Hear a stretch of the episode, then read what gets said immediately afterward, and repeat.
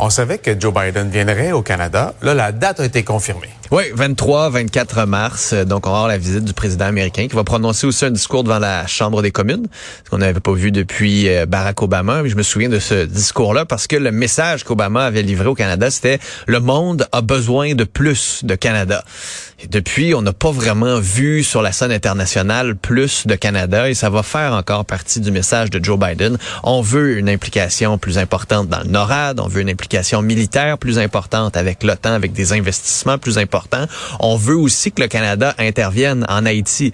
Jusque là, on réalise qu'on n'a pas les capacités militaires pour agir de ce côté-là, mais les Américains, souvenez-vous quand vous aviez eu Blinken à votre émission, ça faisait partie des messages qu'il disait on veut que le Canada soit là pour essayer de régler la crise en Haïti qui contribue à tout ce flot migratoire-là aussi. On va parler de ça. On va parler d'une affaire qu'on va appeler le Inflation Reduction Act. Aux États-Unis, c'est un énorme plan de centaines de milliards de dollars pour revoir tout le tissu économique américain.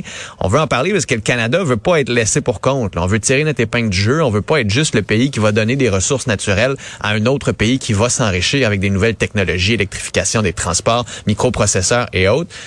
Et oui, Gino, il va être question du chemin Roxham aussi.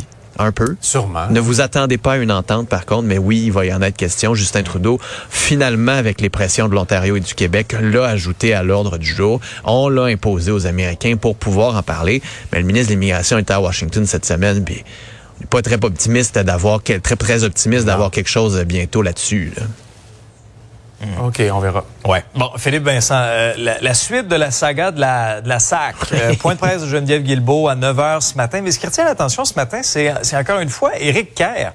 Est-ce qu'il savait ou, ne savait pas le, le, flop annoncé là? Ben si je regarde le journal ce matin, nos collègues du bureau parlementaire qui disaient Éric Kerr savait que le fiasco s'en venait parce que des sources leur ont dit l'été passé on a parlé à Eric Kerr de cet enjeu-là. On a parlé du fait qu'il n'y avait pas de plan de communication. On a dit qu'il y avait des enjeux. C'est lui qui est censé être responsable de la transition numérique, puis il n'aurait pas appelé, pris le téléphone pour s'assurer que tout allait être correct. À un moment donné, la sortie d'Eric Kerr cette semaine en était une très mauvaise, là, où il disait quasiment qu'il fallait qu'on le couvre des loges parce que lui, sa partie avait été extraordinaire, alors qu'il y a un enjeu avec l'identification. Il n'y a pas eu de plan de communication là-dessus. Et là, pour que des sources sortent comme ça pour dire qu'il y a un problème, que c'est pas vrai ce qu'il a dit, c'est ça sa sortie a causé pas mal de frustration à l'interne et donc M. Kerr va devoir faire un petit examen sur ses communications lui-même personnelles, les communications de son gouvernement, mais surtout nous dire comment on va faire pour que la suite de la transition numérique se fasse comme il faut. Mmh. Faites juste imaginer une seconde là, les dossiers de santé de tous les Québécois dans les urgences, ça va être numérique. En même temps, on attend des autres urgences, fait que c'est pas la fin du monde. C'est le prochain grand chantier. Mais vous bien, là, c'est le prochain grand chantier de la transformation de Il faut donner ça à Clic Santé. Ça fonctionne assez bien quand même pour les rendez-vous COVID et tout ça. Ça a bien été. Ça. ça. a été créé au Québec avec des entreprises québécoises. Oui, c'est ça. ça n'a pas été donné à une grosse firme.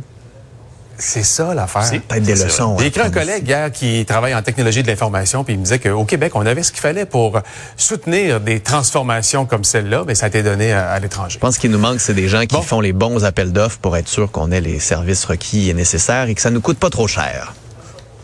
Effectivement. Salut, Philippe Vincent. Bon week-end, salut.